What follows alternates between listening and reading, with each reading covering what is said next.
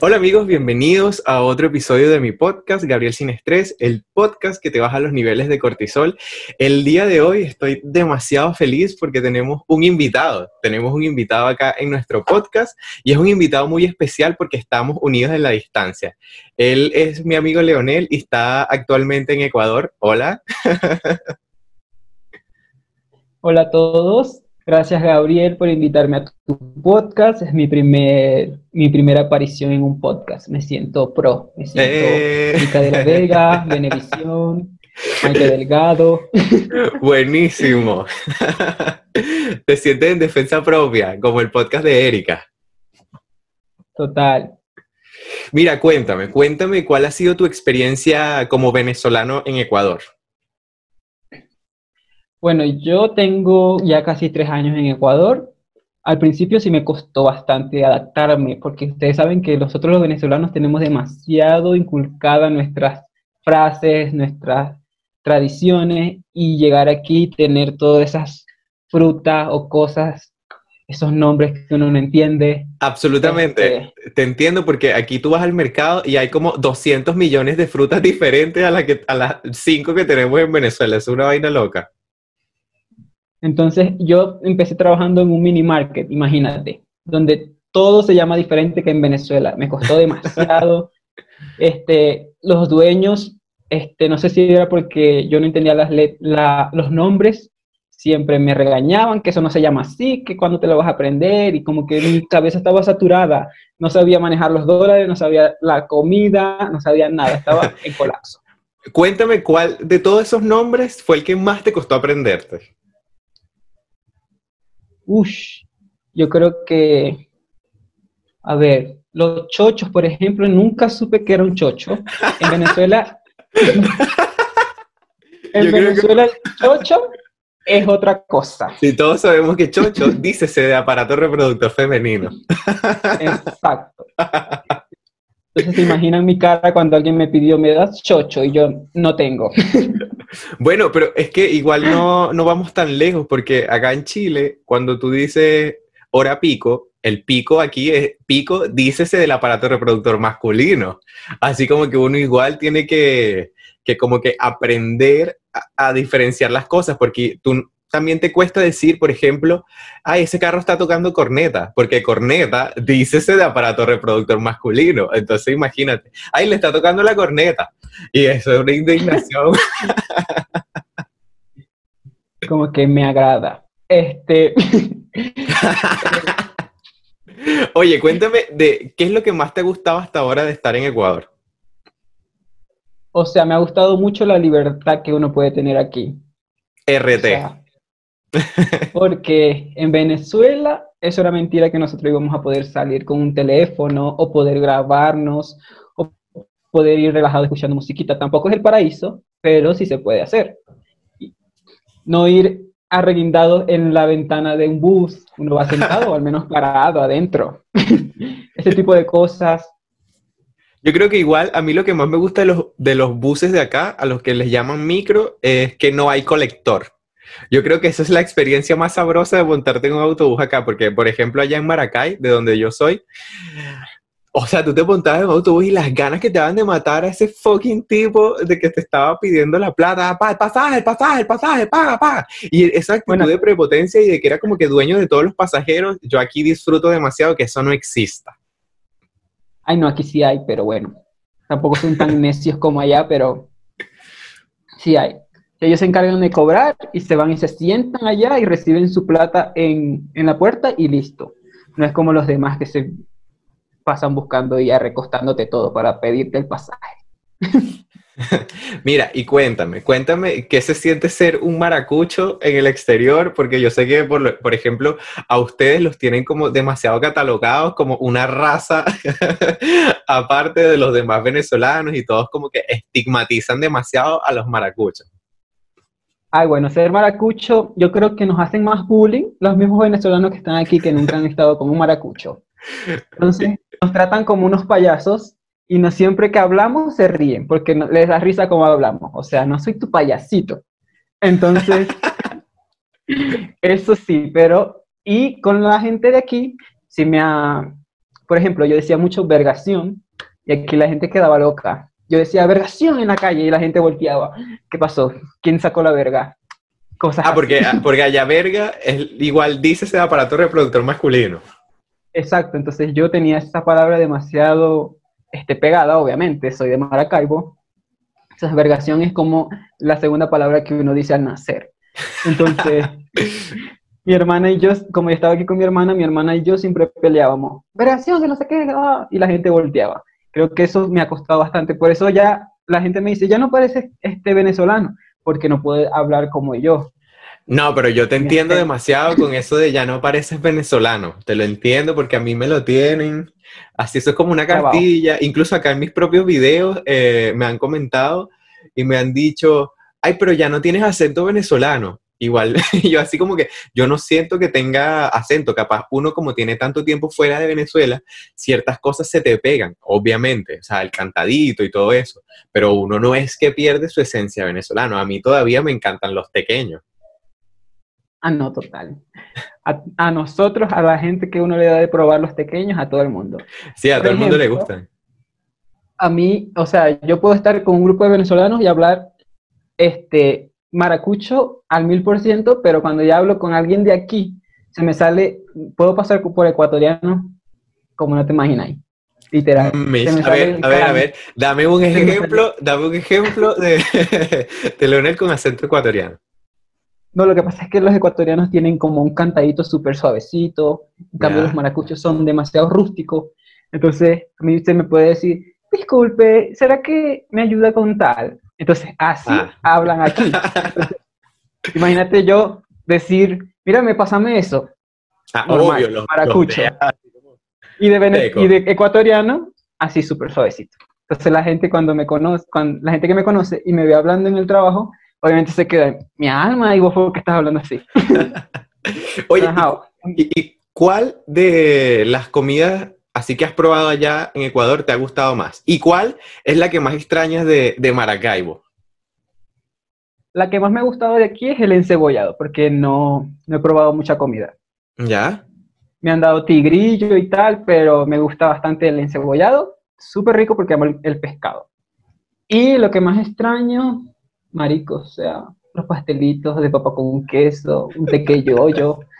Oh, mira, ahora justamente me robaste la idea del tequeyoyo. Yo nunca en mi vida en Venezuela había probado el tequeyoyo, Leonel. Yo sé que a lo mejor eso es un pecado, pero en, Maracay te juro que... Total. o sea, Maracay, mi pueblito, nunca había llegado a eso. O sea, yo nunca había, yo ni siquiera sabía que eso existía. Bastó a que yo me mudara para acá, para, para Chile, para saber que existía el tequeyoyo. Y desde que yo probé esa mierda, o sea, yo tengo una adicción, me encanta el tequeyoyo.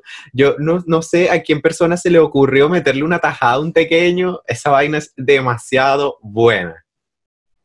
O sea, para los que no sepan, es tequeyoyo es queso, ¿qué más? Eh, plátano y jamón.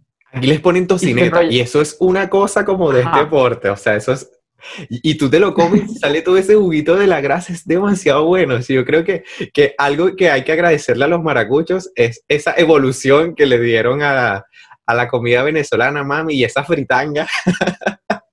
Total. ¿Y el tumbarrancho, no sé si lo habéis probado? No, no sé qué es un... O sea, yo, para mí un tumbarrancho es la vaina esa que explota durísimo. Pero no, nunca he comido eso. No, es como una arepa, pero frita y después le ponen, como le ponen una mortadela dentro precocida. ¿Ya? Le meten y después la vuelven a freír y después se le pone relleno que si repollo y todo ese verguero. O sea, tú me quieres tapar una arteria. Literal, demasiado bueno. ¿Y las mandocas? ¿Habéis probado mandocas? Ah, sí, las mandocas, las mandocas las llegué a probar en Maracay y mi mamá también hacía mandocas y le quedaban buenísimas. Claro, no he probado así como una mandoca originalmente maracucha, pero la que probé era como en un restaurante de comida maracucha en Maracay y era muy rica, muy, muy, muy sabrosa. Yo hice mandocas en mi trabajo y los ecuatorianos, la gente de ahí quedó loca. ¿Qué es esto? Sabe demasiado bueno. Hasta la dueña que es italiana me dijo, esto está demasiado rico cuando vuelves a hacer y tal. Entonces, de cada rato que puedo hacer, me mandan a hacer allá. Mish, Mira. Oye, por cierto, eh, los plátanos que traen para acá, para Chile, son ecuatorianos. O sea, los plátanos que traen, ¿qué importan para acá? O sea, yo igual como, que, como que no siento que tengan el mismo sabor de los plátanos venezolanos, porque siento que son como más chiquititos. No sé, confirma. Confirma si allá en Ecuador hay plátanos grandes. Confirmo, los plátanos, los plátanos, los plátanos ecuatorianos son más pequeños. Ah. Buenísimo. Bueno, buenísimo en ciertos aspectos y malísimo en otros. Pero lo bueno es que son súper baratos, así que...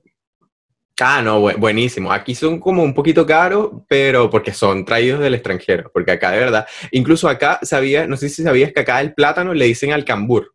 Entonces, cuando uno va a comprar y uno pide un plátano, te dan cambur. Entonces, tú así como que entras en esa nube incógnita del emigrante donde tienes que, como volvemos al principio del episodio, volver a adaptar el lenguaje, o sea, acostumbrarte que aquí al cambur se le dice plátano. Sí, es como yo, nosotros le decimos guineo, peor todavía, a la banana. Pero, pero como ustedes los maracuchos. Ajá. Ah, imagínate, yo no sabía, me estoy enterando. Por eso imagínate todas las confusiones en mi cabeza. Pobrecito, que me da cosita. Mira, y cuéntame qué hace Leonel para desestresarse en cuarentena, para pasar el, todo ese estrés y esa ansiedad que la cuarentena nos con la que la cuarentena nos agobia. Bueno, no puedo decir que estoy desestresado porque estoy en colapso. como todo. yo, yo busco, como yo hago videos, yo busco desahogarme haciendo videos este, ahorita estoy en clase, menos mal, porque me distrae medio tiempo de mi vida. Y este, ver RuPaul, ver series. a mí me encanta RuPaul. Soy demasiado fan de RuPaul Drag Race. ¿Y en clase de qué estás? Bueno, estoy en clases de, estoy en un taller comunitario, donde vamos a hacer como un programa. Entonces estoy en clases y que de actuación, clases de guion y todas esas cosas. Entonces Mira, buenísimo, porque eso te sirve también para, los videos. Claro, hay muchas cosas que me están enseñando y estoy aprovechando porque si estuviese trabajando, obviamente no pudiera. Entonces hay que ver el lado positivo de esta cuarentena. Claro, absolutamente. Yo igual voy a aprovechar para hacerme un poquito de publicidad y les voy a dejar por acá arriba un videíto de unos tips y consejos para qué hacer en cuarentena y no aburrirse. Los que estén escuchando este episodio en Spotify, se pueden ir a mi canal de YouTube, Gabriel Sin Estrés, y verlo. ya, fin del de espacio auto, autopublicitario. Yo creo que el tema de, las, de los podcasts es demasiado bueno porque tú puedes estar escuchando un podcast y estar haciendo una tarea, estar cocinando. Entonces son súper buenos, así que sigan el podcast. Sí, porque igual como que una de las cosas que me inspiró a mí a hacer el podcast es que yo consumo demasiados podcasts. Yo incluso estoy en la cocina, como tú acabas de decir, cocinando y tengo un podcast puesto. O cuando no había coronavirus, eh, podía ir al trabajo, yo iba en el metro y iba escuchando un podcast. Entonces yo dije, ¿por qué si a mí me gusta tanto consumir podcast no me animo y hago el mío? Y aparte que hacer un podcast es súper fácil y es barato, es súper barato. Incluso yo, yo diría que es hasta prácticamente gratis. Mm. Entonces a la gente que le encanta hablar, funciona. Mira, y cuéntame, ¿cómo describirías tú en una palabra tu viaje como emigrante en Ecuador? O sea, tu estadía en Ecuador. Mi viaje fue algo traumático. Entonces la describirías como traumático. sí, no sé cómo, cómo fue el tuyo, pero el mío de Venezuela a Colombia fue traumático. Ya después de pasar Colombia fue pan comido, porque Mira, pero, RT absolutamente, porque el mío hasta Colombia también fue, o sea, básicamente Colombia fue súper traumático, no, no tengo nada en contra de Colombia ni los colombianos, pero mi viaje fue súper traumatizante, pero ya después de que salí de Ecuador, desde Ecuador hasta, hasta Chile, porque yo me vine en bus, fue algo así como súper relajado, tranquilo, sin problemas. ¿Pero qué te pasa en Colombia? Ay, bueno, yo diría que como 24 horas en la cola para poder sellar el pasaporte y salir. y aparte de, eso, dormir en la calle, pasar frío, esas cositas sencillas, humildes. Esas cosas que... ¿y te robaron? ¿No te robaron?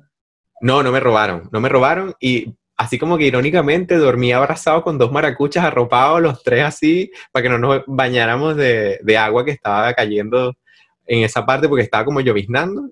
Y entonces fue como súper, de verdad fue súper traumatizante. No, yo sí, o sea, en el viaje de Venezuela a Colombia, sí nos bajaron una alcabala y nos robaron plata y nos sacaron cosas de la maleta, lo normal. Típico. Lo usual. Así como lo, lo, lo, que la mayoría de los venezolanos vive o teme vivir. Uh -huh. Mira, y como para ya cerrar un poquito el podcast, sabes que yo por lo general en mi podcast doy una recomendación musical y un tip ecológico. Así que le quería, te quería preguntar qué recomendación musical nos das y qué tip ecológico nos puedes brindar a los que están escuchando y viendo este podcast para ayudar a, a cuidar la naturaleza. Bueno, mi recomendación musical tiene que ser, obviamente, Lady Gaga, Stupid Love, esperen, cromática, eh, ¿el cuándo es? El 26. El 29, el 29. Todos estamos esperando, ah, ansioso por sellar esa visa para pa ese planeta cromática. y otra persona es Dualipa, que la está dando demasiado, con sus canciones están demasiado buenas. Les recomiendo esas dos.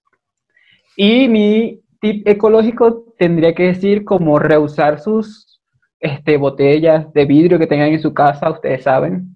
Ustedes no las boten porque eso puede causar, aparte de accidentes a las personas que recogen basura y a los perros, a los animales que buscan comida en la basura, se pueden cortar, piensen en los demás. Este, los reusan para llenar de arroz, ponen para llenar de pinceles, de cosas, pero no los botan. Sí, buenísimo, porque yo hago eso. Yo todos los frascos de las salsas o de las mayonesas, yo los utilizo para guardar el arroz y las lentejas. Y poniendo como que otro consejo eh, respecto a esta pandemia, este, no boten las mascarillas peladas, métanlas en una, en una fundita, en una bolsa y sí. escriben como que contaminada o algo así, porque si no se enferma más gente. Y sí, porque eso, eso también contamina a las personas que están recogiendo la basura. Exacto. Y bueno, amigos, para despedir a mi amigo Leonel, vamos a pedirle que nos dé sus redes sociales porque él también tiene un canal en YouTube y estamos haciendo una colaboración. Eh, por allá, por su canal, dejamos un video para los que están escuchando este, eh, para los que están escuchando este episodio en Spotify. También vayan y vean el, canal de mi amigo. Entonces, Leonel, déjanos o dinos, cuéntanos un poquito de tus redes sociales. Bueno, se pueden pasar por mi canal de YouTube, que es Philip Leonel, les va a aparecer aquí en la pantalla, supongo. Este, pueden pasar por el video que hicimos para las personas que tienen pensado migrar, pueden ir a ver qué opinamos nosotros dónde es mejor emigrar, si en Ecuador o en Chile. Entonces, todo eso está súper interesante ese video, así que pueden pasar por allá. Y en mi Instagram también como FreakLeonel. Así que muchas gracias por invitarme a este podcast. Me siento honrado y espero que no sea la última vez. Bueno, amigues, eso fue todo. Espero les haya gustado este episodio. Como les recuerdo, mi podcast está disponible en Spotify, Apple Podcast, Google Podcast y Audioboom. Me pueden conseguir en YouTube como Gabriel Sin Estrés y me pueden seguir en mi Instagram como arroba Gabriel. De verdad, espero les haya gustado este episodio. Chao.